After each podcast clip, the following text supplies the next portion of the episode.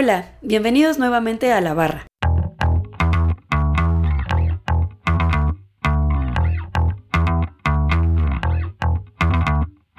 Hoy tenemos el segundo episodio de la serie Service Design, donde seguimos platicando con nuestras invitadas Adriana y Priscila. En este episodio hablaremos de la relación entre Customer Experience y el proceso de diseño con el Service Design, así como del valor que aporta un Service Designer a las compañías.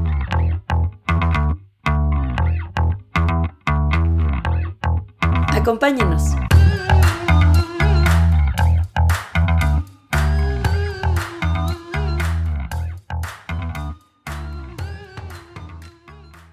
Pues ya vamos a tocar el tema de Customer Experience y quiero como saber cómo todo ese rollo de, Service Design y como diseño de, de, como touch points y todo eso integra con, con esa idea de Customer Experience. Yo creo que sí, o sea, para mí Customer Experience es el paso anterior a lo que vaya a Service Design. Porque anteriormente las compañías o las empresas se fijaban solo justo en la satisfacción del cliente, ¿no? Mm. Pero es eso como que hemos estado diciendo también un poquito, pero no solo es el cliente lo que hace que un servicio funcione, o sea, tienes que cuidar también la parte de atrás mm. para que esta orquestación sea perfecta. Entonces, es necesaria, o sea, nosotros partimos de que la experiencia del cliente sea buena, pero, pero siempre viendo los factores detrás, ¿no? Entonces, eh, por ejemplo, un proyecto que, que, me viene a la mente ahorita. Justo ahorita. Justo ahorita, así. No, pero es, eh, si pensamos en un contact center, ¿no? En un call center. Y que digo, todos hemos pasado una mala experiencia, eso sí. O sea, por lo menos todo, yo, yo sé. Pero siempre cuando platicamos y a lo mejor hay un tercero, piensas, ay, pobrecito el cliente, ¿no? O sea, que lo está haciendo como eh, que, que tuvo que hablar y estar media hora ahí. Eh, y esto es algo que nosotros llevamos en, en Vancomer y nos dimos cuenta de eso, ¿no? O sea, que no nada más es parte del cliente, sino que el asesor también tiene un papel súper importante en que el servicio se cumpla bien. Entonces, si tú no empiezas a tratar bien a tus asesores o te empiezas a dar cuenta de qué es lo que les hace falta, por más que le hables bonito al cliente y por más que le digas, mira, te vamos a dar premios por aquí y por allá, si no cuidas la parte de atrás no va a funcionar.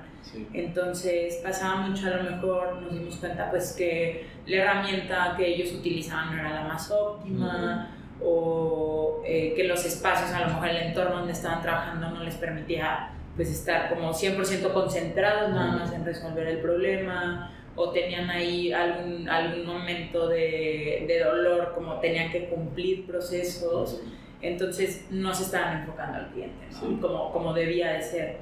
Y pues es eso, o sea, tomar la parte, tomar en cuenta que también hay gente atrás, o sea, también es cambiar el customer experience por el human center, o sea, pensar en, en, en las partes humanas que interactúan. Sí, exacto, y hay que estar cuidando los puntos de contacto que tienen tanto como tus clientes como el staff. Otro proyecto en el que estuvimos trabajando recientemente fue cómo mejorar la experiencia para los restauranteros eh, con las terminales. Entonces es con el aparatito que te cobran tal cual.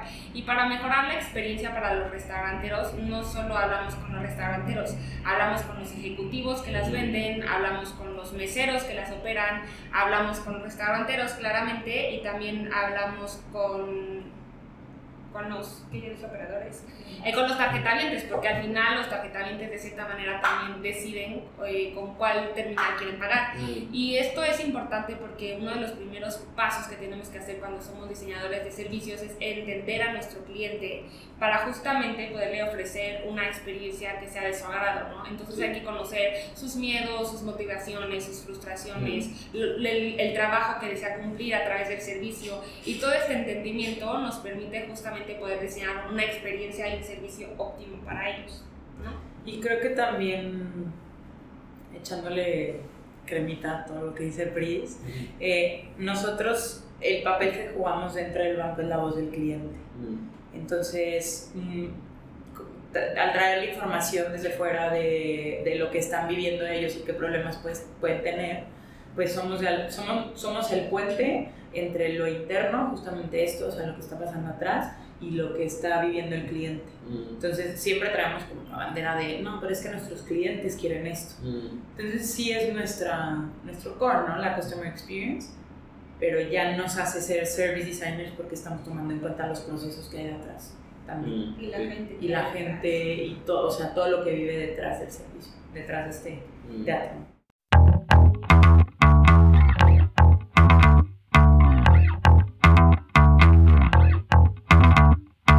Y dijiste como que el primer paso es siempre entender al usuario. ¿Qué sigue después de eso? ¿Qué hacen ustedes?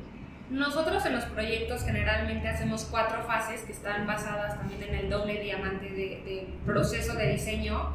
En el primero estamos haciendo como una investigación, entendimiento del problema, entonces muchas veces nuestros stakeholders nos llegan con un problema a resolver, pero cuando nosotros empezamos a analizar la situación nos damos cuenta que ese problema que ellos tienen identificado tal vez no es la raíz de todos los problemas, ¿no? O no está bien encuadrado. Entonces nuestra primera tarea siempre es asegurarnos de que el problema esté bien, bien planteado, bien fundamentado, que tenga un entendimiento de todos los factores que suceden detrás. Des- Una vez que tenemos ya el problema súper definido, eh, decidimos con quién vamos a hablar, ¿no? Entonces tratamos de hacer un mapa de actores que están involucrados en el problema. Entonces, como dice Adri, no solo son los clientes que están usando el servicio, sino todas aquellas personas que están interrelacionadas y que tienen un papel importante dentro de ese servicio. Entonces es importante saber la opinión de todos o lo que están viviendo todos, cuál es la postura de todos. Entonces, después de ya tenerlos muy identificados, empezamos a hablar con todos. Eh, hay, hay veces que tenemos proyectos donde se hacen muestras grandes. Eh, por lo general, nosotros entrevistamos a cinco personas por perfil porque con cinco personas nosotros obtenemos como una saturación de información.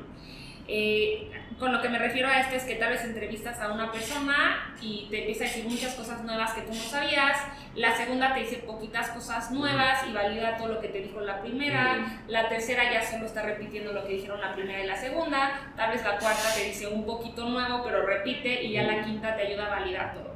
Entonces cuando llegamos a esa saturación de información ya este, empezamos a analizar todo lo que, lo que ellos nos dijeron. Eh, hay varias maneras en que lo analizamos. Uno lo podemos agrupar por temas, qué es lo que la gente está diciendo, sintiendo, etc. Muchas veces también hacemos eh, journey maps, eh, mapas de experiencia, donde vemos lo que va haciendo la gente y los pequeños puntos de dolor o frustraciones que van teniendo a lo largo de ese viaje o, o recorrido que ellos están haciendo dentro del servicio. Y ya una vez con toda esta información, pues ya empezamos a, a sacar nuestros insights, Mm. nuestras caídas de 20, digamos, qué es lo que está saliendo mal en el servicio y que tenemos que cambiar. Y una vez que ya tenemos identificada cuál es nuestra área de oportunidad, eh, conociendo los problemas, pues ya pasamos a nuestra fase de ideación donde hacemos recomendaciones de cómo podemos mejorar el servicio. Todo esto va súper de la mano con, con las mapas de experiencia, con los journey maps, porque eh, tratamos de solucionar esos pequeños problemas o fricciones que está teniendo el usuario y, y ya luego.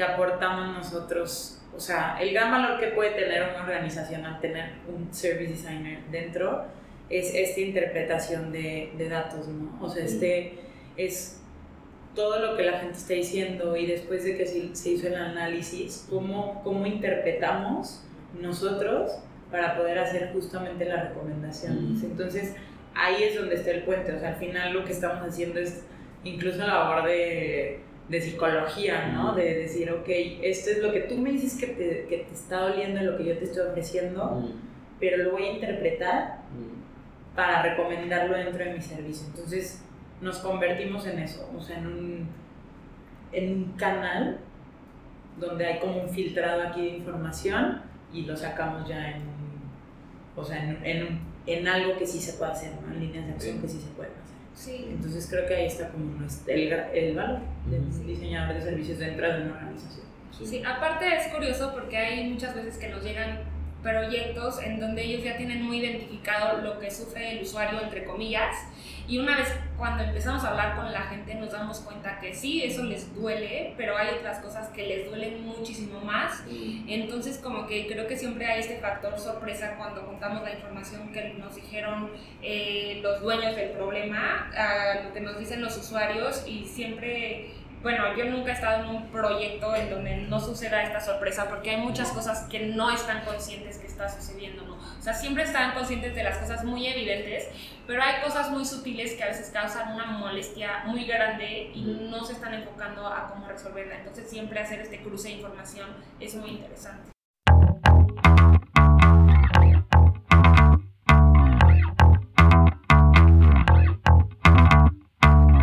Sí, interesante. Y, estaba pensando un poco sobre, o sea, si alguien está viendo ese capítulo y tiene un startup o algo así, como que obviamente hay mucho valor en tener un service designer ahí a tu lado dentro de tu organización, ¿no? Pero también hay valor para algunos founders en contratar una agencia. Y no sé si ustedes tienen como opiniones sobre eso. Pues la agencia que tenga un service designer. no, como, nosotros, así. Justo, hoy estaba escuchando un reportaje, eh, de un, bueno, un, sí, un reportaje de tendencias en cuanto al service design y platicaban de que antes eh, las empresas o startups estaban contratando mm. agencias para resolver esos problemas de service design, pero ahora la tendencia es que tengan un solucionador de problemas, un service design in-house para resolver sus, sus problemas. ¿no? Entonces ya hay muchas empresas que ya están contratando service designers. Mm. E independientemente de si tienen un diseñador de servicios o no, creo que es muy importante, sobre todo para los que tienen startups y están comenzando, que sí se den la tarea de conocer estas metodologías que nosotros usamos, que son súper intuitivas, súper nobles, súper fáciles de usar para justo correr sus procesos, para conocer qué frustraciones tienen sus usuarios, cómo pueden mejorar, para entender a sus usuarios, ¿no? ¿Quiénes son? ¿Cómo nos pueden arquetipar? ¿Qué estrategias tienen que hacer para cada uno de sus usuarios? Entonces creo que literal pueden comprar un libro de service design, leerlo y aplicarlo, porque son metodologías que yo creo que cualquier persona podría hacer, hasta mi abuelito.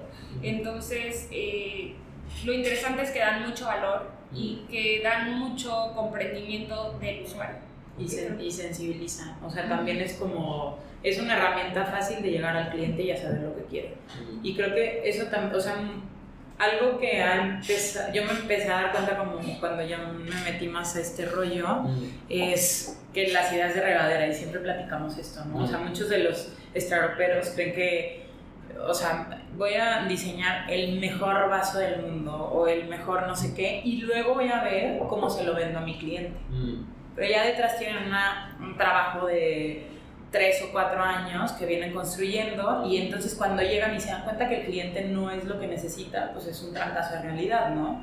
Entonces estas metodologías justo ayudan mm. a eso, a que gastes tiempo no enamorándote de la idea que, de, de lo que vas a vender, mm. sino del problema que vas a resolver, ¿no? Mm. Y el cómo lo vas a resolver, pues viene o con un vaso o con un garrafón o con mil cosas más, ¿no? Entonces es, creo que también desde ahí es donde puede entrar como el diseño de servicios, que es, nosotras siempre partimos de un problema mm. y la ideación viene a mitad del proceso.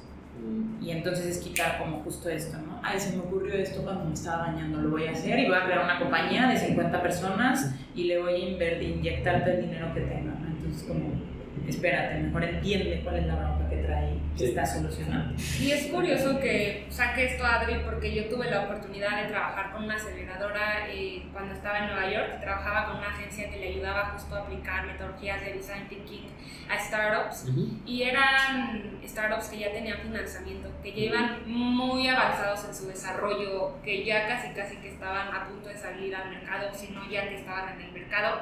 Y muchas veces yo me sentaba con ellos así de ¿y quién es tu usuario? Y decían no, sé. No sé. ¿Y cuál es tu propuesta de valor? ¿Qué les vas a ayudar a resolver? ¿Cómo se lo vas a vender? Eh, no sé. Eh, ¿Cuál es el journey de tu usuario? No, no sé. Entonces para mí era muy sorprendente porque estaba en Nueva York. O sea, ahí es como un espacio muy diferente a México. Es eh, un lugar donde está sobresaturado de design thinking, service design, o sea, el ecosistema ya está súper desarrollado y cuando yo me encontraba con estas personas que llevaban ya mucho tiempo trabajando en su idea y me decían que no sabían quién era su usuario o qué problema en específico le estaban solucionando, decía en la torre. O sea, como que estos chavos, quién sabe si están, si todo lo que han invertido va a valer la pena, o si están prototipados, si, si entienden a los usuarios o no. Entonces, luego muchos ya eh, salen al mercado y se topan con una realidad muy fuerte, ¿no? Así es, y hablamos mucho en el estudio de product market fit, pero ustedes están hablando de una etapa antes de eso, que es, se me fue el nombre, creo que es product solution fit, algo ahí, que es como que tienes un producto y quieres checar que realmente va a solucionar un dolor del cliente, ¿no? Y esa es la etapa más importante, porque luego sí puedes tener product market fit, eso es súper fácil. Pero a través de cuál, del producto, o sea, puede ser cualquier producto que esté solucionando esa etapa antes. Exacto. no, no, o sea, no enfocan los esfuerzos al producto, sino a la resolución del problema.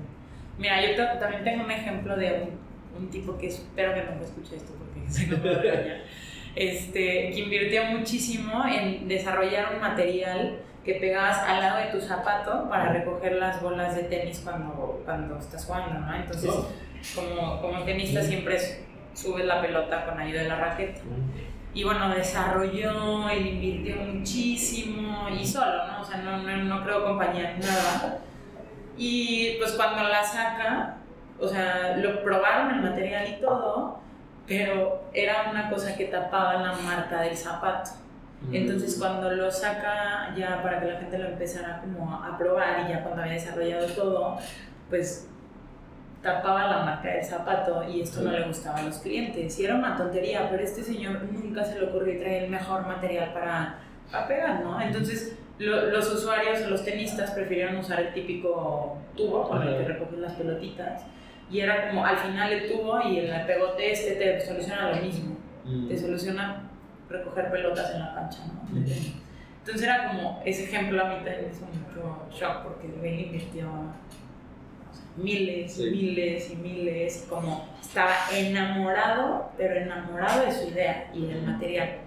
Nunca, yo creo que del problema medio ahí se enamoró, pero si se hubiera enamorado de la bronca, pues se hubiera solucionado tal vez de otra manera. Total. Sí, y eh, eso es algo que nosotros también eh, tenemos una metodología que usamos mucho, que es como el, la diplomacia del diseño, design diplomacy, en donde nosotros nos aseguramos en nuestra fase de entendimiento como diseñadoras de servicio de platicar con cada uno de los interesados en el problema justo para saber cuáles son sus opiniones, sus deseos, sus barreras eh, para poder desarrollar una solución de servicio acorde a las necesidades de todos, ¿no? Entonces, de cierta manera, nosotros como diseñadoras, y sucede mucho en el banco, eh, tenemos que ser un poco diplomáticas, juntando como los, los deseos de todos estos actores eh, para, para poder dar una solución que le funcione a todos y que todos vayan a abogar por ella, ¿no? Porque muchas veces pues, son cosas locas que significan presupuesto, cambio de procesos, capacitaciones, etcétera, y pues necesitamos gente que le apueste a la solución y que esté dispuesta a defenderla. Entonces,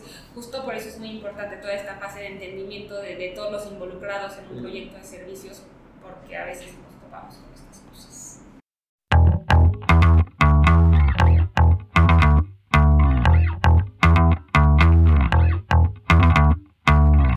Tenemos una última pregunta que es, em, como quiero saber cuál ha sido como la peor experiencia de un servicio que han usado en sus vidas. A ver, yo... Se me acaba de ocurrir también ahorita. Eh, no lo había pensado. No, pero el tema, para yo donde más sufro son con las aerolíneas, o sea, nunca las, y, creo que es un lugar donde en algún punto de mi vida me gustaría hacer algo o me gustaría aportar al diseño de servicios. Siempre tengo una mala experiencia que contar. Desde la pérdida de la maleta, por ejemplo, una vez que me iba de viaje un mes y tuve la maleta tres semanas perdidas, o sea, ya no sabía con quién hablar. Es que tengo bastantes historias que contar, ¿no? Eh, la última fue una hora antes, justo íbamos las dos juntas, Eh, llegamos una hora antes al aeropuerto en un vuelo nacional. En un aeropuerto en, muy en chiquito. un aeropuerto muy, muy chiquito en donde llegas en dos minutos a, a- a las salas. Y llegamos y no había nadie en mostrador, entonces no había con quién hablar. No habíamos podido hacer web check-in. Pero no porque no quisiéramos, sino porque No. no, permitía, o sea, no daban Como siempre, nunca funciona. Ajá. Sí, O sea, no se puede. Y no había kioscos también para hacer tu web check-in. ¿no? Entonces, está, estábamos ahí a tiempo con nuestros boletos, Ujú. pero no teníamos Nuestra ningún canal Ajá, habilitado. O sea, no teníamos ninguna manera de, de pasar, ¿no? Porque no había boleto y ellos no nos estaban dando como las herramientas. Entonces, bueno, para no hacerles el cuento largo, pues perdimos este, este vuelo, Ajá. pero luego, bueno, como mucho, o sea, yo ya he perdido dos que tres ahí por lo mismo. Ajá. Entonces creo que lo, lo que más duele de esto es como la impotencia como cliente, ¿no? O sea, de yo estoy haciendo las cosas medio bien porque pues tampoco llegué dos horas antes, llegué una, pero estoy haciendo las cosas bien dentro de lo que cabe y no me estás tú apoyando como aerolínea en ponerme herramientas, ¿no? Para poder tomar mi vuelo y pues no es como una cosa barata. Y creo que ahí va eso, o sea, tener como a disposición lo que nosotros estamos diseñando para que tu cliente lo puedes usar en el momento que atrás no haya nadie disponible. Eh, y sí, o sea, para mí es eso, como un sabor muy amargo. Pero creo que al mismo tiempo, el que haya errores o puntos de dolor para el cliente, pues es chamba para nosotros, ¿no? Entonces son áreas de, de oportunidad para poder hacer innovación, para proponer cosas nuevas. Eh, mientras sigan fallando estas cosas, pues nosotras tendremos trabajo asegurado. Sí, Qué y bueno. creo que algo interesante de lo que dijo Adri ahorita y que creo que hay que tener en cuenta es que eh, muchas veces diseñamos la experiencia creyendo que va a haber un happy path, ¿no? O sea, tal vez si esa aerolínea hubiera estado en la Ciudad de México, otra cosa hubiera sido porque la gente hubiera llegado con anticipación, porque hubiera habido puntos de contacto habilitados, Mm. probablemente había kioscos, probablemente había una ventanilla de venta a quien preguntarle. Entonces, tal vez su experiencia estaba bien diseñada en un gran aeropuerto, pero nunca se pusieron a pensar cómo tendría que ser la experiencia en un pequeño Sí. aeropuerto donde va a llegar la gente una hora antes, donde era una- o sea, donde probablemente quieran hacer web check-in o etcétera, ¿no? Entonces, ese es un reto que siempre hay que tropicalizar en los servicios o pensar en todos los, todos los eh, canales que tenemos o todas las variables que hay para tratar, tratar de hacer un happy path para todas estas variables que hay, que es algo que también hacemos nosotras.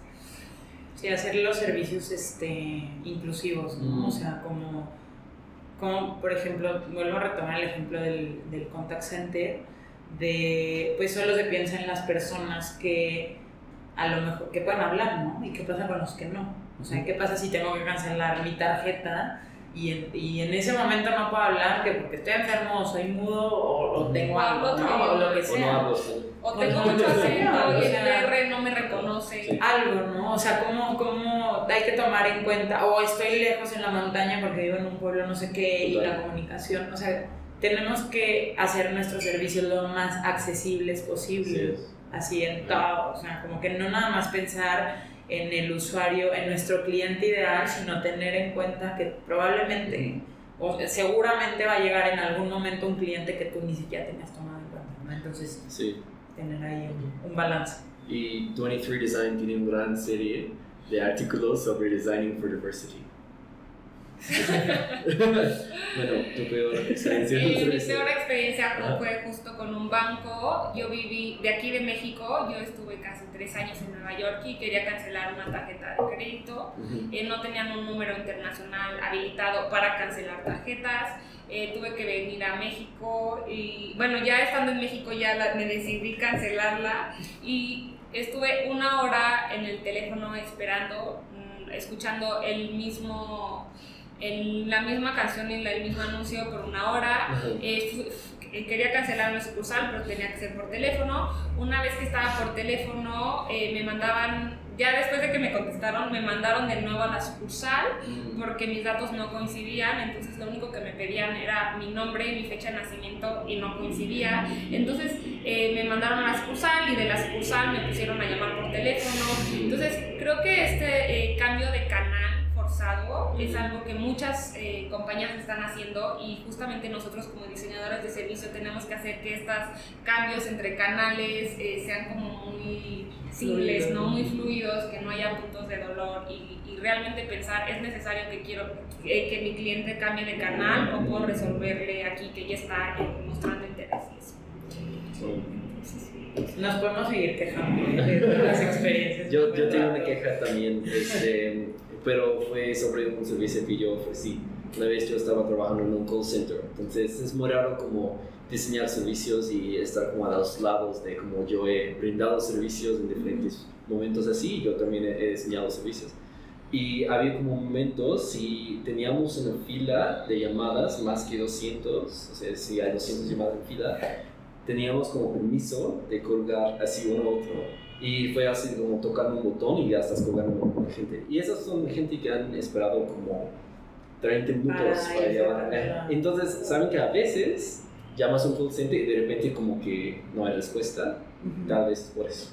Que una esa práctica. Y eso como significa que, wow, algo está muy roto ahí como profundamente en su sistema que llegan 200 llamadas y la única cosa que pueden hacer para limpiar eso es como colgar todos. Sí, y rescatando eh, algo que dijiste, creo que también como diseñadores de servicios tenemos que ver el sistema que, que rodea al problema, ¿no? Entonces como que nosotros podemos... Eh, decir como, ah, pues que se empiecen a resolver problemas por medio del app, que se empiecen a solucionar problemas por medio de la sucursal, o sea, como que si identificamos que el call center tiene un problema y que hay que reducir el número de llamadas, pues tenemos que idear cómo hacerlo, entonces siempre nosotros tenemos una perspectiva muy sistémica de todo, tratando de ver todos aquellos canales que tenemos disponibles para diseñar acorde a ellos. Total, de hecho tengo una teoría que el diseño de servicios es el pensamiento en sistemas aplicado. Sí, tal cual. Y eso es como, si empiezas a como abordar servicios como si fueran sistemas, ya de repente empiezas a ver cosas y conexiones que nunca habías visto, ¿no? Está, está muy padre ese proceso. Y también, o sea, yo también mucho, cuando, cuando trato de explicar, y es más fácil, es como conocer lo que hace un ingeniero industrial, ¿no? Que se dedica como a, pues, eh, a, hacer más fáciles los procesos, a optimizar procesos. Entonces, siento que nosotros también de alguna manera hacemos eso, pero con una sensibilidad profunda hacia los clientes. Cool, muchísimas gracias por venir. No, sé si ustedes tienen como algo que quieren mencionar antes de cerrar el programa. Pues no. eh, sí, sí, sí. solo si les interesa el tema y quieren conocer más de drinks, nosotros tenemos eventos cada tercer jueves de mes. En estos eventos eh, invitamos siempre a un experto en el tema que nos ayude a entender mejor qué es Service Design. A veces presentan casos, a veces herramientas, a veces como que un poco metodologías. Eh, están muy padres. Los hacemos en WeWork Latino reforma, Latino, perdón. Y, y, todos estos eventos los pueden encontrar en nuestras redes. Eh, estamos en Facebook como Service Design Drinks México. ya aprendí. ¿Y tú qué haces? Es como así. y primero de junio tenemos un evento planeado porque es el día del diseño de servicios y justo queremos eh, juntar a una industria que está haciendo mucho al respecto y alrededor de service design que es la banca, entonces queremos juntar a varios eh, directores de diseño de servicios y experiencia de cliente a crear una mesa redonda de cómo, qué retos han enfrentado, cómo lo han implementado, cómo ha mejorado su operación, el tener service design, etc. Y esto también lo van a ver en, en nuestras redes. Sí. El, ah, los eventos de Drink son gratis, ¿eh? También para... Sí, son gratis y... Incluyen cerveza. Incluyen cerveza. Perfecto. Bueno, muchas gracias otra vez. Gracias. gracias. Así cerramos el segundo episodio de Service Design. Agradecemos a Priscila Williams y Adriana Ojeda por acompañarnos y a Jonathan Barnett por dirigir la conversación. Muchas gracias por escucharnos y los esperamos la próxima semana para la tercera entrega de esta serie Service Design, con Nora Tejeda y Gabriela Salinas como invitadas. Si tienen comentarios, sugerencias o algún tema que les gustaría escuchar, visiten nuestras redes sociales, la barra 23 en Twitter y Facebook. También pueden unirse a la conversación en vivo todos los jueves después de las 7 de la noche por Facebook Live. Los esperamos.